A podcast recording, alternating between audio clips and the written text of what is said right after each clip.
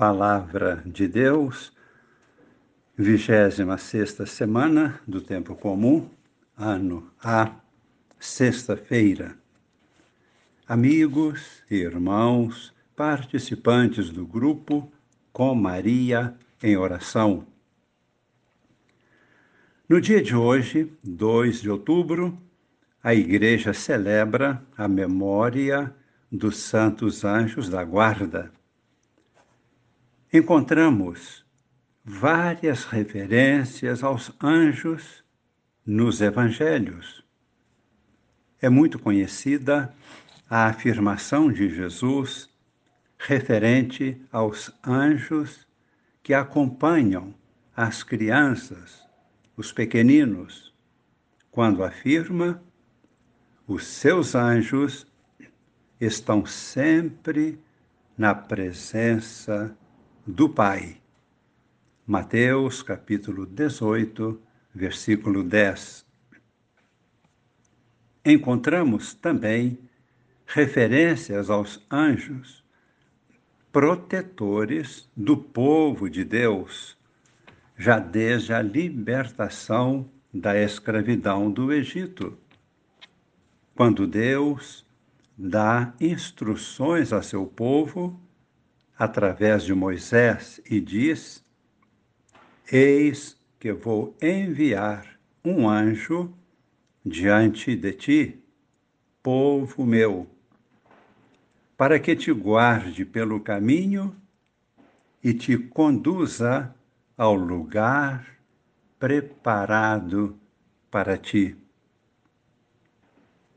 Respeita a sua presença e observa a sua voz, e não lhe seja rebelde, porque não perdoará a vossa transgressão, pois nele está o meu nome.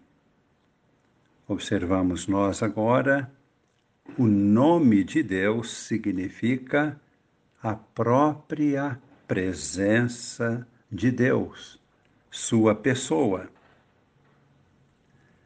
Essa promessa bíblica se realiza, conforme a tradição da Igreja, em favor de todo o povo de Deus, da própria Igreja. Também em favor de cada comunidade local, diocese, em favor de grupos ou comunidades e também em favor de cada pessoa individualmente. É a proteção do seu anjo da guarda. Meditemos brevemente sobre a primeira leitura da missa de hoje do livro de Jó, o capítulo 38 e também o capítulo 40, versículos escolhidos. É ainda uma referência ao livro de Jó, concluindo hoje a leitura deste livro. Por isso, é válido relembrar, em poucas palavras, o que o livro de Jó é. É um dos livros sapienciais. Não é um livro histórico.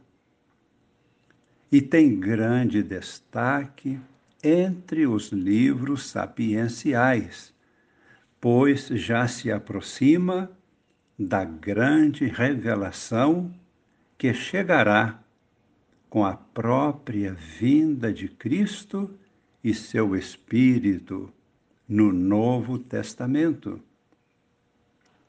O livro de Jó, que é realmente uma preciosa coletânea de sentenças sábias, além de reunir toda a sabedoria humana já conhecida entre muitos povos orientais, ele as supera a todas. Porque neste livro Deus já inspira conhecimentos novos, revelados por Ele, Deus e Senhor. Conhecimentos que estão acima de qualquer pesquisa humana ou científica.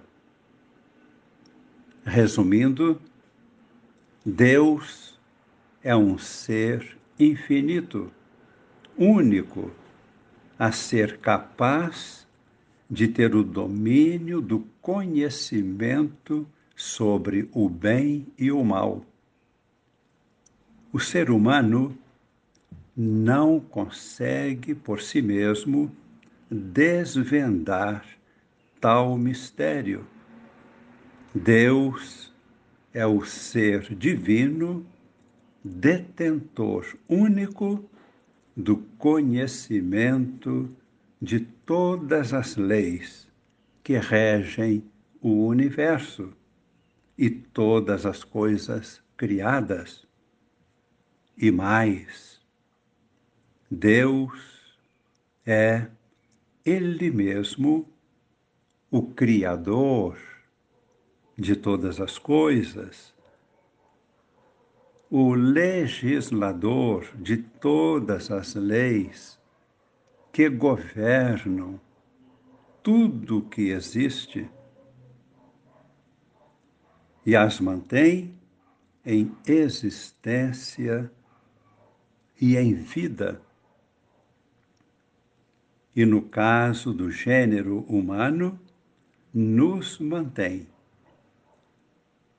em existência, vida, consciência e inteligência e no movimento espiritual de volta ao Pai, nossa origem. Diante de Deus,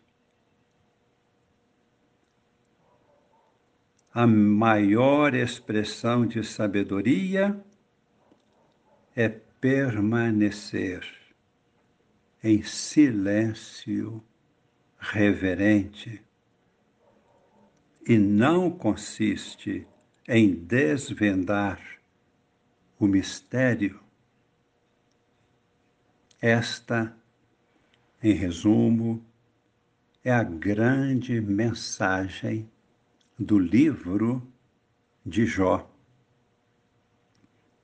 No Evangelho que hoje proclamamos, Evangelho de Lucas, capítulo 10, versículos de 13 a 16,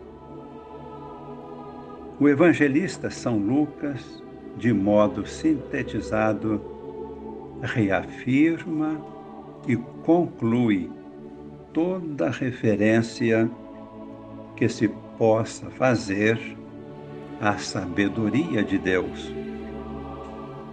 O próprio Cristo, Palavra de Deus, Verbo Divino, por seu Espírito Santo, presente entre nós humanos, pelo mistério da encarnação é a sabedoria divina, manifestando-se a todos nós por sua vida, por sua palavra, por seu Espírito que habita em nós.